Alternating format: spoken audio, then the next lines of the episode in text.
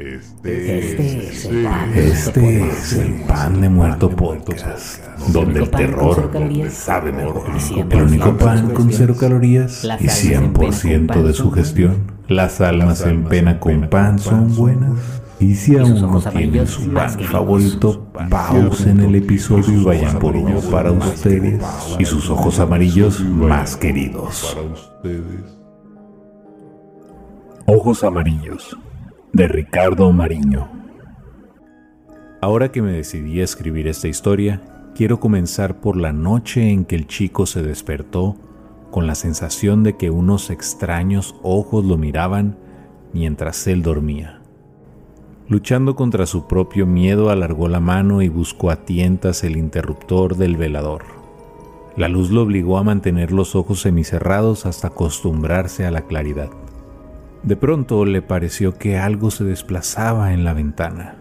Esa impresión le arrancó un grito y lo hizo sentarse en la cama. En situaciones así no le salían gritos potentes. El miedo parecía obturarle la garganta y solo emitía una especie de aullido angustioso. Por lo demás, su madre estaba en una habitación suficientemente apartada como para no escucharlo. Se quedó parado, sin saber qué hacer. Las dos opciones lo atemorizaban por igual. Quedarse ahí o caminar hasta el cuarto de su madre, atravesando aquel largo pasillo que unía las dos habitaciones. Era una desagradable sensación, porque todavía no había salido completamente del sueño. Entre ese estado de confusión, las piernas que no le respondían del todo y el terror que sentía, no podía pensar. En su mente se mezclaba la sensación de la pesadilla con lo que creía haber visto en aquella ventana. Era bastante común que tuviera miedo de noche, y cuando estaba tan asustado solo lograba calmarse yendo al lado de su madre. Su padre, como de costumbre, estaba de viaje desde hacía 10 días. Hacer el trayecto hasta la habitación de sus padres le daba miedo, pero no hacerlo era mucho peor. No lograba dormir en toda la noche y pasaba esas interminables horas mirando de reojo hacia la puerta, la ventana o el ropero, y ni siquiera se animaba a mirar debajo de la cama, que era otro sitio que le resultaba amenazante.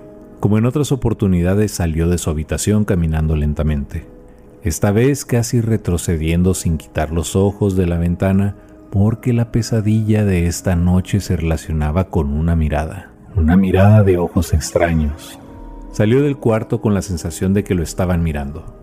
Caminó en puntas de pie por el pasillo en busca de la llave de luz que estaba en el otro extremo. Para empeorar las cosas, la puerta de su cuarto emitió un débil chirrido y se cerró, dejando el pasillo completamente oscuro.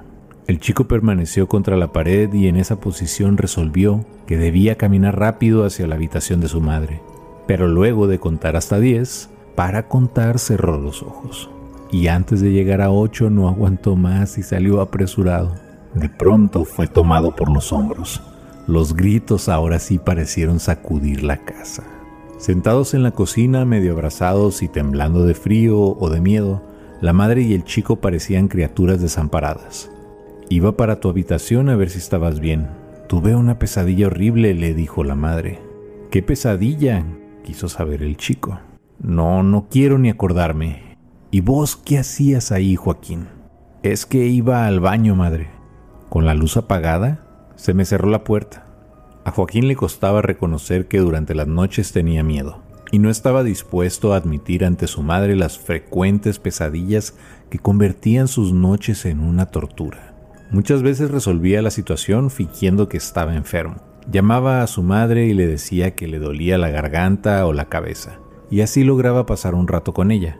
Durante ese tiempo, mientras la madre le preparaba un té y luego se quedaba con él sentada en su cama, el chico era feliz y se sentía seguro. Ese era uno de sus recursos contra el miedo, y el otro consistía en mantener el televisor encendido. Unas cuantas veces Pablo, su papá, Lo había retado al advertir que tenía el televisor encendido hasta la madrugada, y por eso Joaquín se cuidaba.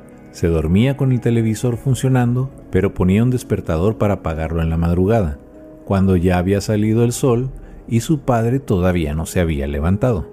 Vámonos, te acompaño hasta la cama, le dijo la madre, pero quédate conmigo hasta que me duerma. No, estoy cansada. Es que tuve una pesadilla, soñé con unos ojos que me miraban.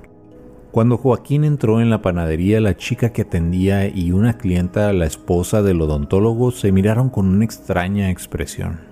No respondieron el saludo y permanecieron quietas y calladas el tiempo suficiente como para llamar la atención del chico. Después, como si lo hubiesen ensayado, los dos se volvieron hacia él y preguntaron, ¿Qué soñaste anoche? Era una inesperada pregunta, y más todavía si lo hacían dos personas simultáneamente. Joaquín se sonrojó y dijo, Nada. Menos mal, dijo la chica. ¿Por qué? se atrevió a preguntar Joaquín. Es que la señora Carola y yo soñamos lo mismo. Y bueno, nos asustamos. Y rió mientras le extendía el vuelto a la mujer. ¿Qué vas a llevar, Joaquín? Me da medio kilo de flautas. Sí que soñé. Me había olvidado, agregó después de un breve intervalo. La esposa del odontólogo, que tenía una figura graciosa por su cuerpo voluminoso y su pequeña cara aniada, ya había abierto la puerta para irse, pero se detuvo y reingresó. ¿Qué soñaste, querido? preguntó la mujer acercando su cara a la del chico. No sé, no me acuerdo bien. ¿Cómo que no te acordás? Me acuerdo que soñé, pero no me acuerdo de qué. Ah, suspiró la mujer como desinflándose. La panadera le alcanzó la bolsita y el vuelto a Joaquín y el chico salió apurado. Pobrecito, dijo la mujer. Bueno, no exageremos, dijo la panadera. Es que es raro todo esto. En la puerta de la panadería, un hombre, un empleado municipal que limpiaba las calles y todos los días recibía una factura como regalo, se apartó para dejar salir a Joaquín. En lugar de entrar en el negocio, el hombre se quedó detenido en la puerta mirando al chico mientras se alejaba. Buen día, dijo después, al entrar, mientras la panadera automáticamente metía una pinza en la bandeja y extraía una media luna. Es increíble, agregó el hombre. ¿Qué es increíble? le preguntó la panadera que anoche soñé con este chico. No, exclamó la mujer del odontólogo. Soñé algo feo. ¿Con un gato? preguntó la panadera. ¿Un gato y este chico? Sí, se extrañó el hombre. ¿Cómo lo sabe? No, no, esto ya me está dando miedo, dijo la mujer del odontólogo, frotándose los brazos como si tuvieran frío. Parece una película. Hola, Carla. Soy Fernanda. Fernanda, mandé a Joaquín a la panadería y en cinco minutos salgo. Qué raro que llames a esta hora. Es que tengo algo que comentarte y no quiero hacerlo delante de los demás. ¿Qué pasó? Nada en especial. O sí, no sé ni cómo decirlo. Me asustas. En realidad es una tontería. Contame, dale. Es que tuve un sueño anoche y bueno, mi marido tuvo el mismo sueño. Eso es lo increíble. Los dos tuvimos el mismo sueño, pero ahora me acaba de llamar desde su oficina. Ay, no debería contarte esto, pero no sé. Bueno, el socio de mi marido tuvo el mismo sueño. ¿Y? No entiendo qué te preocupa. Es que por favor no quiero alarmarte. Los tres soñamos con Joaquín. ¿Cómo? Sí, los tres, mi marido, su socio y yo soñamos lo mismo. Soñamos que a Joaquín le pasaba algo. Me asustas. Sí, me doy cuenta. Soy un idiota, no debí contártelo. Es que yo también soñé que a Joaquín le pasaba algo malo. ¿Lo que soñaron ustedes es... con un gato? Sí. Dios. Bueno, después hablamos en el trabajo. Joaquín está entrando, dijo Carla en un hilo de voz. Hacia el mediodía los habitantes de Mosquewa no hablaban de otra cosa. Todos habían soñado lo mismo. La coincidencia era siniestra, porque además en el sueño sucedían cosas horribles. La gente buscaba explicaciones a ese extraño fenómeno y había quienes con cierto grado de seguridad aventuraban respuestas de lo más diversas. El único cura del pueblo tardó dos horas en hacer tres cuadras hasta la farmacia porque en el camino fue detenido por muchas personas que querían oír qué opinaba la iglesia sobre algo así. Pero el cura tenía muy poco para decir, y menos en nombre de la iglesia.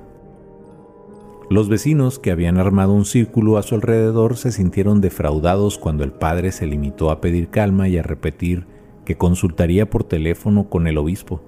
Para no alarmarlos más, el sacerdote omitió decir que él también había soñado con ese gato negro y que se había despertado sudando, asustado en medio de la noche. Algunos no recordaban si directamente el gato aparecía caminando por el interior de una casa o si antes iba por una vereda. La mayoría había visto en el sueño, claro, al gato de profundos ojos amarillos caminar por una sala o un living a oscuras. Para la mayoría el gato primero pasaba por entre las piernas de un hombre, se metía a una casa a oscuras y después caminaba por un pasillo como buscando una habitación en especial. Pese a que la casa estaba completamente a oscuras, en el sueño se podía ver al gato asomarse sigilosamente a una habitación, luego a la cocina y finalmente a otra habitación en la que sí entraba. Una vez adentro saltaba a una cama donde había un chico durmiendo. Joaquín. Los grupos de vecinos repasaron decenas de veces el sueño, tratando de encontrar coincidencias una y otra vez. Pero cuando llegaban a la parte en la que el gato saltaba sobre el chico, ninguno se atrevía a detallar cómo es que el gato lo mataba.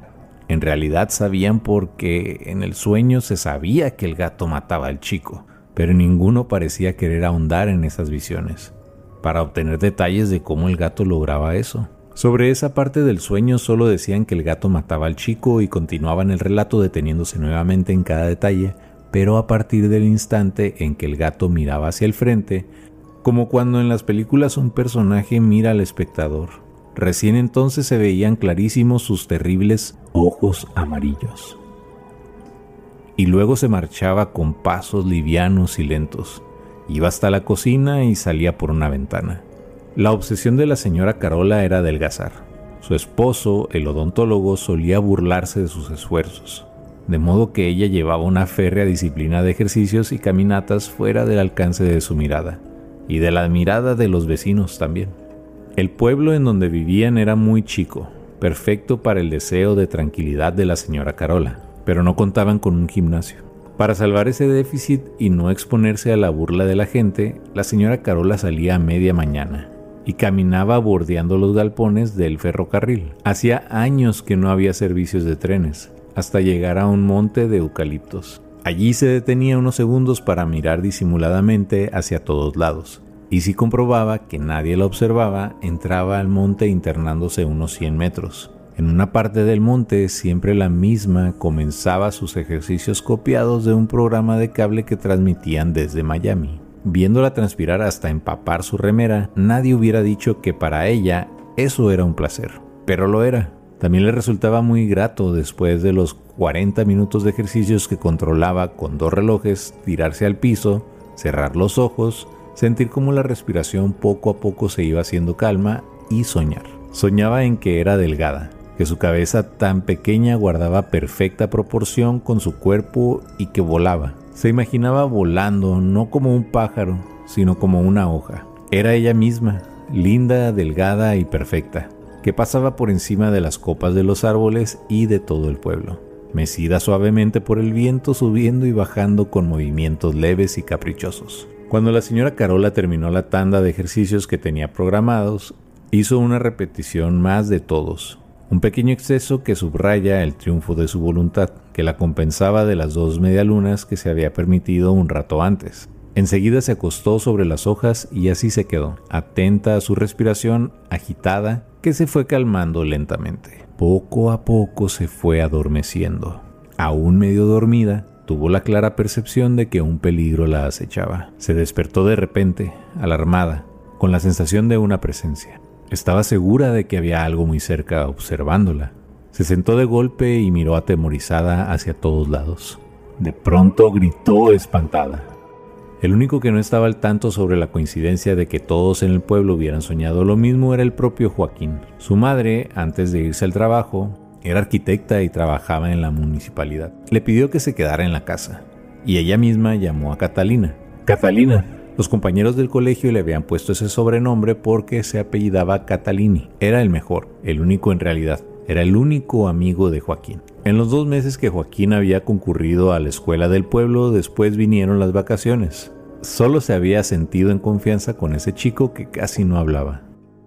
La primera reacción de la señora Carola fue de espanto. Con los ojos desorbitados se incorporó y sin perder de vista al gato, observó de reojo hacia dónde podía escapar. Por suerte se sentía suficientemente ágil como para hacerlo. Al mismo tiempo se decía que ese gato sin ninguna duda era el del sueño. Aunque fuera algo inexplicable, ahí estaba ese animal y se trataba del mismo porque esos extraños ojos amarillos eran inconfundibles. Cuando tuvo claro que en el peor de los casos podía salir corriendo, la señora respiró hondo y se dijo, después de todo es solo un gato, y comenzó a caminar en dirección al animal, con sus brazos extendidos dispuestos a tomarlo por el cuerpo manteniendo lejos sus uñas. Vamos, gatito, dijo la señora Carola. Todos van a querer verte de cerca. Carola te va a colocar adentro de una jaulita y se podrá saber qué es todo ese extraño asunto. El gato realizó un intento por alejarse, pero la señora Carola se arrojó sobre él aprisionándolo con sus manos. Aunque solo vivía a seis cuadras de la casa de Joaquín, Catalina tomaba tantas precauciones y hacía tantos rodeos que esas cuadras se convertían en muchas más. No pasaba delante de las cosas donde hubiera perros. Evitaba la vereda de los dos galpones por donde podían salir los camiones. Lo mismo que las esquinas donde podría haber barras de chicos y las veredas donde vivían conocidos que podían saludarlo y obligarlo a hablar. Catalina era muy callado y tímido, y siempre a principios de cada año la madre tenía una entrevista con la nueva maestra para pedirle que no obligara al chico a dar lecciones en el frente o que hablara, porque sencillamente no podía. En cambio, al hacerlo por escrito, era impensable que Catalina no se sacara la mejor nota. Como fuera, ningún chico se relacionaba con él, salvo Joaquín. Catalina solía mirar continuamente hacia todos lados de reojo, con movimientos rápidos que le daban cierta apariencia de roedor o de animalito que se sabe en peligro. ¿Acaso por esa característica fue que de camino a la casa de Joaquín advirtió algo raro en el interior de un galpón abandonado? Nadie que pasara caminando por la vereda hubiera podido verlo, pero él sí. De todas las versiones con que la gente intentaba explicar el extraño fenómeno de los sueños coincidentes, una de las más curiosas era la de un hombre que estudiaba fenómenos paranormales. El hombre era llamado Angelito, y de él se sabía que era un experto en levitación, transmigración de las almas, demencia y demonología. En todo caso, alguien capaz de interceptar y entender las corrientes de energía invisibles que impregnan el mundo, como él solía aclarar. Angelito era un hombre delgado y sombrío, que vivía de una pensión por invalidez y periódicamente publicaba sus trabajos en revistas especializadas de Buenos Aires y de México. La primera persona que lo interrogó sobre el tema de los sueños fue la chica de la panadería. Dejó el negocio cerrado por unos minutos y corrió una cuadra hacia lo de Angelito, porque pensaba que solo él podía aportar alguna claridad al caso. Angelito ya estaba enterado del asunto, pero dejó que la chica contara hablando a borbotones acerca de todas las personas que en la panadería le habían corroborado que se trataba del mismo sueño. Cuando la chica al fin dejó de hablar y por cuarta o quinta vez pidió una explicación, Angelito dio media vuelta en su silla de ruedas, sacó un cuaderno de un cajón, hizo varias anotaciones con una virome y al final la enfrentó para decirle con voz monótona como si estuviera hablando de algo perfectamente natural, el diablo está entre nosotros. Angelito, no diga eso, exclamó la chica abrazándose a sí misma y frotándose los brazos. Vamos por partes, dijo Angelito. Hay dos fenómenos. Uno, el funcionamiento coincidente de las mentes de todos los individuos de este pueblo en una misma noche. Para esto tengo una explicación posible. Quizás se deba al asentamiento en esta zona de una nube energética tal vez pueda desentrañar las características magnéticas de esa nube poniendo sensores en varios lugares. ¿Se entiende? Más o menos. ¿Y el otro? El otro fenómeno es lo importante. La naturaleza de la nube no, porque casos de conductividad mental suelen darse a menudo entre pocas personas, generalmente solo dos. Es extraordinario y nunca he sabido que le ocurra a un pueblo entero, pero lo importante, lo alarmante en verdad, es que tiene que haber algo que emita las imágenes de ese sueño anticipatorio. ¿Anticipatorio? Sí, no tengo la menor duda de que esto que vimos en el sueño va a ocurrir en realidad. Dios, ese gato no puede ser sino un avatar.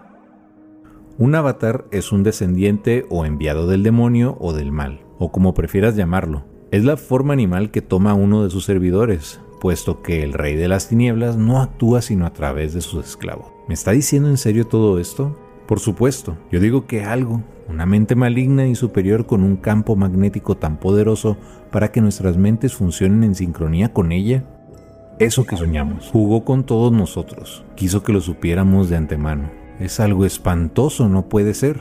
Es una teoría provisoria. Solo trato de razonar para entender esto tan extraño que nos está pasando, dijo Angelito. Está ahí, está ahí. La chica de la panadería se asomó por la ventana y vio que el hijo de los Catalina, ese chico flaquito y casi enfermizo, señalaba hacia un galpón que había servido como depósito de materiales de construcción y con expresión de desesperado emitía gritos agudos. Para cuando la chica salió a la vereda empujando la silla de Angelito, varias personas rodeaban al chico. Dice que vio al gato del sueño, explicó alguien. Los más jóvenes se pusieron a buscar de inmediato, con cierta alegría infantil. Un vecino entró en su casa y regresó con un palo. Así se formó un grupo que encabezaban los vecinos de la cuadra, el dentista, un jubilado y dos jóvenes. Seguidos, a unos metros por la chica, Angelito y Catalina. El grupo caminó por el interior del depósito mirando a un lado y a otro. Del galpón pasaron a un terreno que había detrás y fue ahí donde uno de los jóvenes gritó señalando al gato. El gato caminó unos pasos por arriba de un tapial y luego se lanzó hacia el otro lado donde había un baldío. El depósito de materiales estaba comunicado con el baldío aledaño por una puertita de chapa con un candado. Exaltado, el dentista tomó un fierro muy grande que encontró en el piso y con él pegó varias veces sobre el candado. La chica de la panadería miró asustada, ya no por el gato, sino por la violencia con que el hombre descargaba toda su fuerza sobre la puerta, que finalmente se abrió. Pasaron todos a la carrera y del otro lado se encontraron al gato sobre un tronco. Antes de que el animal se diera vuelta, uno de los jóvenes le lanzó un golpe con un palo. No alcanzó a impactarlo de lleno, pero igualmente lo hizo rodar. El dentista levantó la barra de hierro y la dejó caer sobre el felino. Milagrosamente el golpe se produjo sobre una piedra que estaba a milímetros del animal. El segundo impacto tuvo peor destino, la cabeza de uno de los jóvenes, quien se había arrojado al suelo para tomar con sus manos al gato. La furia del dentista lo hacía golpear una y otra vez con la barra de hierro, pero sin acertar a su objetivo. La gente se olvidó del animal y viendo al hombre completamente fuera de sí se lanzó sobre él para detenerlo. Podría haber sido una escena grotesca si no hubieran reparado cuando lograron reducir al enloquecido odontólogo en el cuerpo caído del joven que había recibido el golpe. Silenciosamente espantados, tapándose la boca para reprimir los gritos, el grupo rodeó al herido. Entre dos hombres lo recogieron y lo trasladaron hasta la vereda. El dentista no salía de su asombro, pero algo lo sacó de su mutismo. Una mujer llegó corriendo y avisó. Encontraron muerta a la señora Carola. El dentista se volvió hacia la mujer que había dicho eso y la miró como si hablara en otro idioma. Había entendido perfectamente sus palabras, pero no podía asimilar algo así.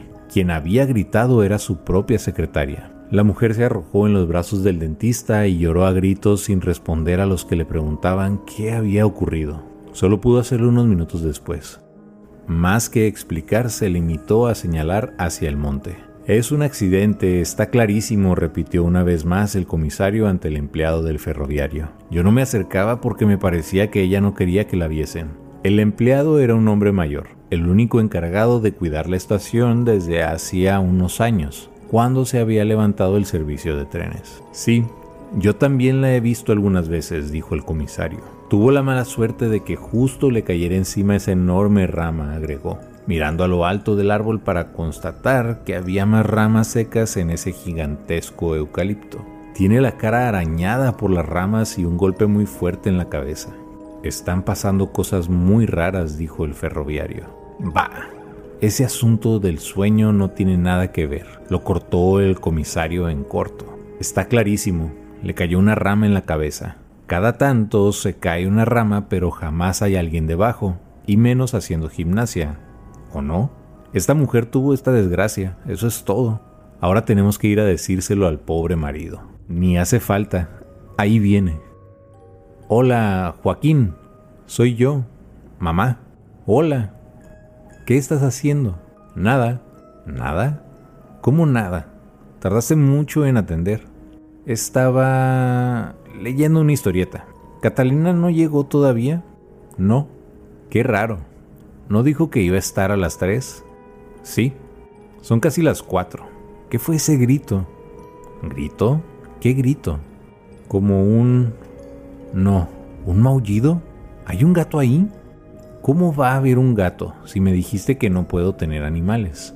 No importa, Joaquín, hay un gato. Fíjate si no anda un gato por el patio. No. Pero no te fijaste. ¿Y qué tiene si hay un gato? ¿Qué sé yo? Dale, anda a fijarte.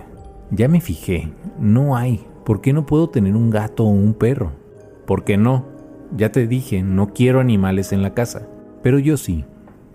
Solo podríamos tener un animal si los tres estuviéramos de acuerdo. Es justo, ¿no? No, porque los grandes nunca quieren tener animales. ¿Cuándo voy a tener un animal? ¿Cuando sea grande? Cuando sea grande no voy a querer tener un gato. No me hables de gatos. ¿Por qué? Ay, no sé, estoy nerviosa. Después vuelvo a llamarte. ¿Por qué llamas tantas veces hoy? Esta es la cuarta. ¿Y qué tiene de malo? Hoy te voy a hacer milanesas. ¿Y eso qué tiene que ver? Nada. Solo te digo que voy a cocinar milanesas. Salgo a las seis y llego a la casa a las siete. Bueno, chao. Un besito. Escucho como un maullido. Basta. Debe ser en la calle. ¿Qué sé yo? Chao. Chao. Joaquín colgó el receptor y corrió al patio. El gato parecía reponerse. Se estaba lamiendo la herida del lomo donde le había puesto desinfectante y maullaba, seguramente de dolor. Era un gato raro, él nunca había visto uno así, aunque mucho no sabía sobre gatos. Pero era una increíble casualidad que apareciera en Tapial un gato herido y que él pudiera curarlo. Ojalá que llegue pronto Catalina para podérselo mostrar. Después iba a tener que pensar algo para convencer a su madre. Por ahora, podía mantenerlo escondido en algún lugar de la casa, por ejemplo en su habitación. Ya hubo una muerte y también tenemos un moribundo, decía Angelito a los cuatro vecinos que lo rodeaban. No me siento capaz de interpretar los alcances del sueño que tuvimos todos, pero algo oscuro y terrible ha comenzado sin lugar a dudas. Sé que esto es solo el principio. ¿Y qué podemos hacer? preguntó la chica de la panadería al enterarse de la suerte corrida por la señora Carola. Su opinión respecto de Angelito era que era la única persona del pueblo que entendía lo que estaba ocurriendo. Los otros vecinos, una cuñada de la señora Carola, un policía jubilado y un hombre llamado Justo eran seguidores y admiradores de Angelito, y a él habían acudido espontáneamente en busca de explicaciones. ¿Esto empezó con este sueño siniestro que todos tuvimos? Me pregunto si el chico también lo habría tenido. No, dijo la chica de la panadería. Una amiga mía, que es amiga de una compañera de trabajo de la madre del chico, habló con ella por teléfono y ella le dijo, ¿Quién habló con quién? preguntó Angelito fastidiado. Mi amiga con la compañera de trabajo de la madre del chico, y parece que el chico no soñó lo mismo que todos nosotros. Por eso, la madre lo tiene encerrado en la casa y no quiere que le hable a nadie. No quiere que el chico sepa todo esto que está pasando. Así que todos soñamos eso, pero él no. Tendríamos que hacer algo, reflexionó Angelito. ¿Qué cosa? preguntó Justo. Son las seis de la tarde. Empieza a anochecer, dijo Angelito demorando la respuesta. ¿Ven aquellas cajas allá arriba? Saquen de ahí todas las velas negras que se encuentren. Tienen que ser velas negras. Vos, justo, seguime, agregó Angelito misteriosamente, dirigiéndose a la habitación del fondo, donde guardaba unas extrañas figuras que él mismo tallaba copiándolas de un antiguo libro con letras góticas y grabados.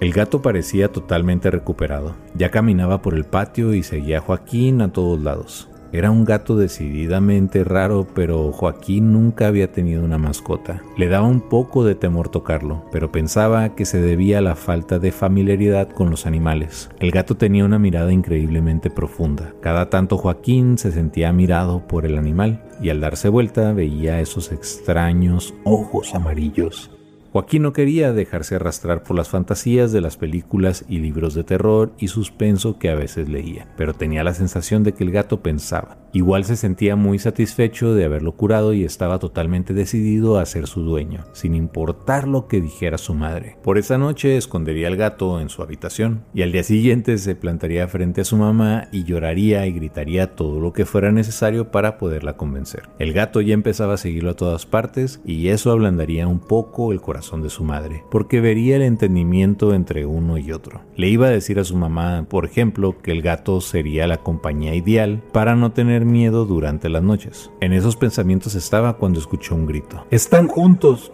Sobresaltado, Joaquín miró hacia el tapial, que daba al frente y alcanzó a ver la cabeza de un hombre que al instante desapareció. El chico y el gato están juntos. Se volvió a escuchar. Joaquín tomó al gato y se metió en la cocina. Hola Joaquín, mamá, ¿qué pasó? Vení pronto, estoy asustado. ¿Qué pasó? No sé, afuera hay gente. Primero se asomó un tipo por el tapial del frente y ahora hay un grupo en la vereda. Tienen velas encendidas y gritaban cosas raras. ¿Cómo? ¿Quiénes son? Repiten mi nombre y hablan, como si rezaran, pero no, eso no es un rezo. Dicen cosas raras, incomprensibles. No sé por qué hacen eso. Me da miedo. No puede ser. ¿Cómo que dicen tu nombre? ¿Quiénes son? No sé. Hay uno en una silla de ruedas y está la de la panadería. Salgo para allá. El chico debe estar poseído, dijo Angelito nervioso. Son casos extraordinarios, pero sucede. Para poseer una víctima, Satán se vale de un intermediario, como una bruja o un hechicero, o bien puede ser él mismo bajo la apariencia de un animal. Las víctimas elegidas suelen ser personas débiles y extrañas, y ese chico sin duda lo es. Cuando la posesión ya fue hecha, la víctima comienza a cambiar la voz o su apariencia. Puede sufrir convulsiones y leí de casos en que en medio de la crisis el poseído expulsa por su boca objetos y hasta culebras, lagartijas y todo tipo de criaturas repulsivas. Empecemos ya. Formen un círculo, tómense de las manos, cierren los ojos, resístanse al terror y no dejen de repetir mis palabras. Aun si se oyen horribles voces que jamás escucharon o si ese mismo chico se nos aparece acá en la vereda.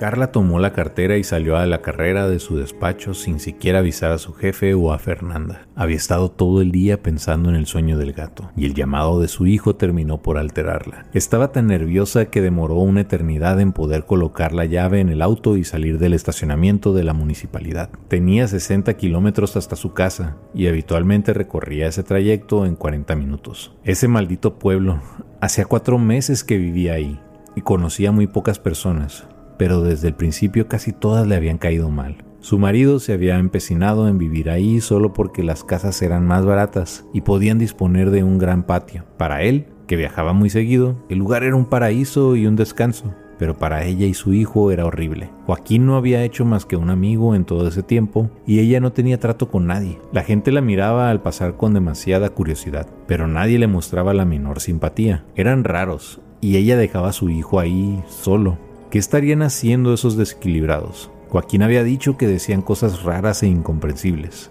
El coche iba más de 130 kilómetros y empezaba a caer la tarde. El sol se estaba metiendo a ras de la ruta, dificultando mucho más la visión. De pronto tuvo miedo de chocar, de que le pasara algo a ella y que su hijo quedara solo a merced de los locos, esos que estaban reunidos alrededor de su casa.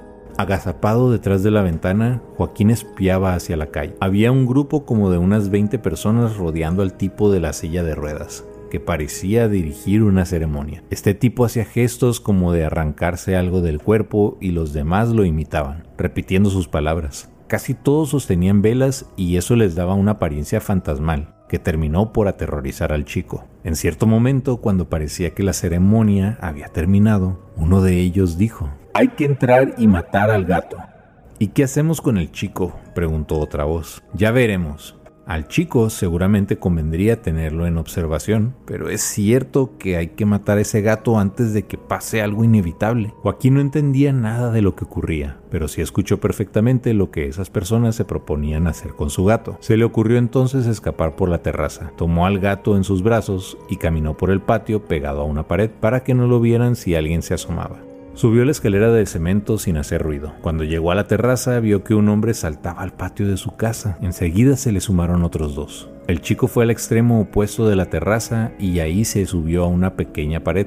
Más allá de la pared empezaba el techo de la casa vecina. Pasó una pierna y estaba por pasar la otra cuando se le ocurrió mirar hacia la calle. Vio entonces que alguien lo estaba mirando, Catalina. Durante un larguísimo momento las miradas de Joaquín y de Catalina se cruzaron. En la cara de Catalina se dibujó una expresión de incomprensión y en la de Joaquín un desesperado pedido de no ser delatado.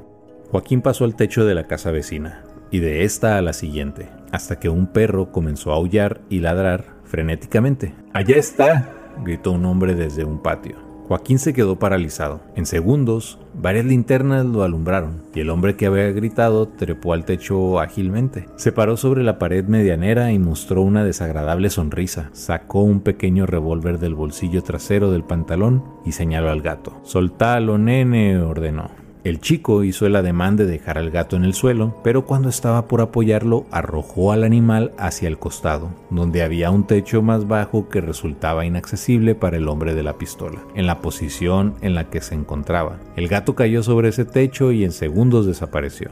¡Estúpido! le gritó el hombre tomando a Joaquín por el hombro y empujándolo hacia el centro de la terraza. Cuando Carla frenó y bajó del coche se encontró con un espectáculo absurdo y penoso. Su pobre hijo estaba sentado en el suelo en medio de la calle y a su alrededor un grupo de personas repetía oraciones incomprensibles cuya letra portaba el hombre de la silla de ruedas. La mujer se abrió paso a empujones y se abrazó a su hijo. Luego lo ayudó a ponerse de pie y juntos entraron en la casa. Como hipnotizada llenó un bolso con ropas y regresó con Joaquín al auto. Afuera, todavía, estaban los vecinos reunidos. Inclusive uno de ellos intentó detenerla. La chica de la panadería trató de decirle algo, pero Carla no estaba como para escucharla. Puso en marcha su auto, Joaquín se sentó a su lado y avanzó a toda velocidad en dirección a la salida del pueblo. Tengo que tranquilizarme, dijo Carla en voz alta, hablándole a nadie o en todo caso a ella misma. Tengo que tranquilizarme. No puede ser todo una conjura. Si voy tranquila vamos a llegar sanos y salvos a Alberti. Joaquín se empezó a asustar, pues jamás había escuchado a su madre hablar de esa manera. Vamos a Alberti,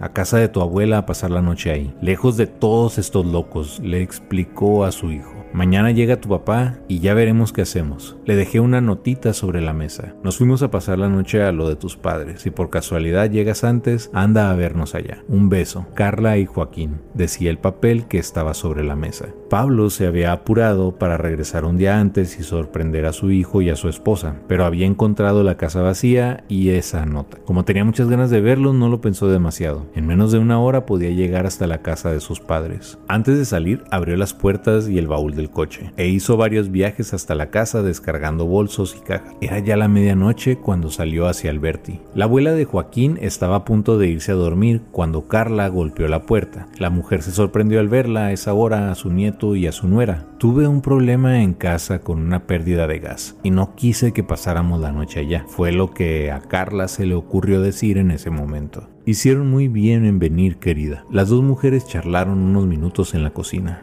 El abuelo dormía y Joaquín aprovechó para mirar la televisión. A la una, todos se fueron a dormir, Carla en un sofá de living y Joaquín en el cuarto que usaba su papá cuando era soltero. A la una y media Pablo llegó a la casa de sus padres. Espero que no me oigan entrar porque si no se van a asustar, pensó. Pero bueno, ya estaba ahí, y lo mejor era usar la llave que tenía y entrar sin hacer ruido. Sin embargo, el primer susto fue para él. Cuando abrió la puerta del coche, una cosa oscura salió del interior y saltó a la vereda. El hombre casi se desmaya del susto, pero solo era un gato. ¿Cómo se había metido ese gato en el auto? Cuando se lo contara a Carla se iba a reír. Seguro que el animal se había subido mientras él descargaba los bolsos. Un gato de Moquegua que decidió mudarse a Alberti, se dijo. En el umbral de la puerta, Pablo se quitó los zapatos, colocó la llave en la cerradura con la mayor suavidad y pasó al interior como caminando sobre el aire. El maldito gato. En ese momento el gato se escurrió entre sus piernas y pasó junto con él al interior de la casa. Pero Pablo no podía gritar ni ponerse a perseguirlo. Solo tenía que confiar en la habilidad del animal para no chocar contra ningún mueble y hacer un ruido. A la mañana buscaría a ese gato confianzudo y lo sacaría a escobazos. Ahora lo mejor era dejarlo. Antes de cerrar la puerta, vio, antes de cerrar la puerta, vio gracias a una franja de luz proyectada de la calle a Carla durmiendo sobre el sofá. Dejó los zapatos a un lado y se acostó junto a ella. Sin despertarse, la mujer giró hacia él y lo abrazó. Pablo sonrió. Pablo sonrió cómo había extrañado a su mujer y a su hijo. Ahora que volvía a estar con ellos, lamentaba que fuera tan tarde. Para el día siguiente, Carla le reprocharía no haberla despertado, pero dormía tan profundamente que era una pena interrumpirla. A los 10 minutos de estar en esa posición tan incómoda, Pablo pensó que lo mejor sería dormir en la habitación que había sido suya, donde debía de estar durmiendo Joaquín. Ahí había una sola cama, pero el piso estaba alfombrado y podía poner una manta en el suelo. Con movimientos lentos salió del abrazo de Carla y se apartó del sofá, cayendo suavemente al suelo. Hoy es mi noche ridícula, pensó mientras trataba de incorporarse. Pronto algo lo hizo estremecerse. Carla emitió un horrible aullido, una queja honda y terrible que en medio de la oscuridad resultaba escalofriante. Y un segundo después escucharon gritos que parecían provenir de la habitación de sus padres. Eran terribles aullidos, pero aún más espantosa era la coincidencia. Los tres al mismo tiempo, como si estuvieran envueltos en la misma pesadilla, en el mismo momento. El hombre no soportó una nueva repetición de los gritos y encendió las luces. Vio a Carla con una expresión desfigurada por una mueca de angustia y de espanto. Pese a la luz, la mujer no terminaba de salir de la pesadilla. Tuvo que despertarla con sacudones bastante fuertes. Al fin, Carla entreabrió los ojos, miró la habitación, lo miró a él, como si no entendiera en dónde se encontraba. ¿Qué haces acá? De repente se frotó la frente y se incorporó de un salto. El gato, dijo con voz ahogada. El gato está con Joaquín. Carla y Pablo llegaron corriendo a la habitación donde dormía Joaquín. Lo que el hombre vio, porque fue quien entró primero, no iba a poderlo explicar jamás en su vida. Y tampoco me lo explicó bien a mí. Años después, pese a que estaba tan interesado en que yo escribiera esta historia respetando cada detalle de lo ocurrido. A Pablo, el padre de Joaquín, lo conocí por casualidad en una plaza de Alemania, donde actualmente vive, y al rato de charlar ya me estaba narrando su extraña historia y pidiéndome que la escribiera. Le dije que no, porque siempre digo que no a este tipo de cosas, y otro poco porque al final de esa historia me provocaba un profundo rechazo. Sin embargo, acá estoy, terminándola. No sé si para cumplir con su pedido o para buscarle un final más tolerable. Para cuando Pablo entró en la habitación del chico, encendió la luz. Su hijo dormía en el suelo, hecho un ovillo, en una extraña posición. Por un instante el hombre creyó ver que el gato estaba ahí, junto a su hijo, pero de inmediato la figura del animal desapareció. Como si se fundiera en la del chico. Su esposa no vio nada de eso. Ella entró detrás y al comprobar que Joaquín estaba bien y de hacerlo regresar a la cama, se puso a buscar al gato por toda la casa, descontrolada, sobre todo al saber que su marido efectivamente había dejado entrar un gato en la casa. Lo revisó todo, centímetro por centímetro, pero no encontró al animal. Todos pasaron aquella noche sin dormir, y por más que trataron de interpretar lo ocurrido barajando las ideas más inverosímiles, no lograron aclarar nada. Claro que todavía no habían asistido a lo peor. A la mañana cuando el chico se despertó ya no era el mismo. No habló en ese momento ni nunca más lo hizo. Por más que los padres intentaron de todas las formas posibles de terapias y consultaron a los médicos más prestigiosos, en poco tiempo el chico cambió su físico, sus gestos, sus hábitos, sus miradas, sobre todo sus miradas. Y ya nunca más fue normal. Los intentos por ingresarlo en escuelas, aún las más especializadas, terminaron en duras polémicas, porque los padres jamás aceptaron los alarmantes informes de los maestros y de los psicopedagogos. Aquella tarde en la plaza de Hamburgo, Pablo en la vida real, por supuesto, tiene otro nombre, me refirió la historia de su hijo y yo la escuché con un interés limitado, propio de quien supone que no verá pruebas del hecho extraordinario de lo que le están contando. Me equivocaba. Allá está mi hijo, me indicó en cierto momento. Había otros chicos trepados al árbol, pero no necesité que me señalara bien cuál de todos era Joaquín. Observé a un chico delgadísimo vestido enteramente de negro. Se enfurece si tratamos de que vista de otro color de ropa, explicó Pablo. El chico se paseaba de una rama a otra como deslizándose con una soltura por lo menos llamativa. En cierto momento el chico volvió su cara hacia nosotros, y fue entonces cuando vi, cuando vi esos ojos amarillos que me causaron una terrible repulsión, y debo confesarlo, temor. No lo odie, me dijo Pablo como si adivinara mi pensamiento. No, ¿cómo me dice eso? contesté. Si es solo un chico, es mi hijo. Supongo que es una especie de prisionero. ¿Prisionero de qué? De un gato, del alma de un gato. O yo qué sé. Permanecimos en silencio largos minutos. ¿Y? ¿Se anima a escribir esta historia? me preguntó finalmente. No, no creo que me interese escribir este tipo de historias. Ricardo Mariño. Es escritor, periodista y también autor de numerosos libros para niños y adolescentes. Colabora con distintos medios periodísticos, entre sus títulos figuran Botella al Mar, La Casa Maldita, El Insoportable, La Expedición, El Hijo del Superhéroe, Cuentos Ridículos, Lo Único del Mundo, La Noche de los Muertos, Rocco y sus hermanas y Perdido en la Selva. Entre otras distinciones, ha merecido el premio Casa de las Américas, varias recomendaciones de IBBY, International Board of Books for Young People, y en dos oportunidades el premio Conex a la trayectoria. Cabe señalar que Ricardo es argentino, por si no lo notaron en algunas palabras que mencioné a lo largo del texto. Y esto fue Ojos Amarillos de Ricardo Mariño. Redes sociales del Pan de Muerto Podcast. Como ya lo saben, el correo oficial del Pan de Muerto Podcast es demuertopan.aol.com. En TikTok, en Facebook y en Twitch estoy como Pan de Muerto Podcast. En YouTube y en Instagram estoy como Pan de Muerto TV. Les recuerdo que tenemos un grupo para compartir memes, historias, chistes, lo que sea, el cual lleva por nombre Pan de Muerto Podcast, memes, comedia, historias de terror y más. Estuve a punto de no hacer un episodio en esta semana. La verdad fue una semana muy difícil, llena de emociones. Mi madre sufrió un accidente automovilístico. Espero que se recupere lo más pronto posible. Mamá, te quiero mucho. Este episodio te lo dedico y vas a ver que todo va a salir bien. Afortunadamente ya está en su casa y estamos ahí para apoyarla en lo que se ocupe. Y fue entonces cuando me decidí a grabar este episodio. Les puedo platicar que no tengo hermanos, tampoco nunca tuve un padre, así que mi madre pues es todo para mí. Y afortunadamente ahora tengo a mi esposa y a mi hijo, pero la verdad estaba muy preocupado por ella. Eh, fue un accidente bastante aparatoso y este no estaba seguro de poder subir episodio esta semana, como les repito, pero aquí está. Espero les haya gustado este relato de los ojos amarillos. Por mi parte esto sería todo. Que tengan una semana de espanto y ya viene el mejor mes del año, octubre. Así que solo les puedo decir que este proyecto sigue. Van a haber más capítulos del Pan de Muerto podcast y se vienen unos bastante aterradores. Yo soy Abraham Rocha. Bye.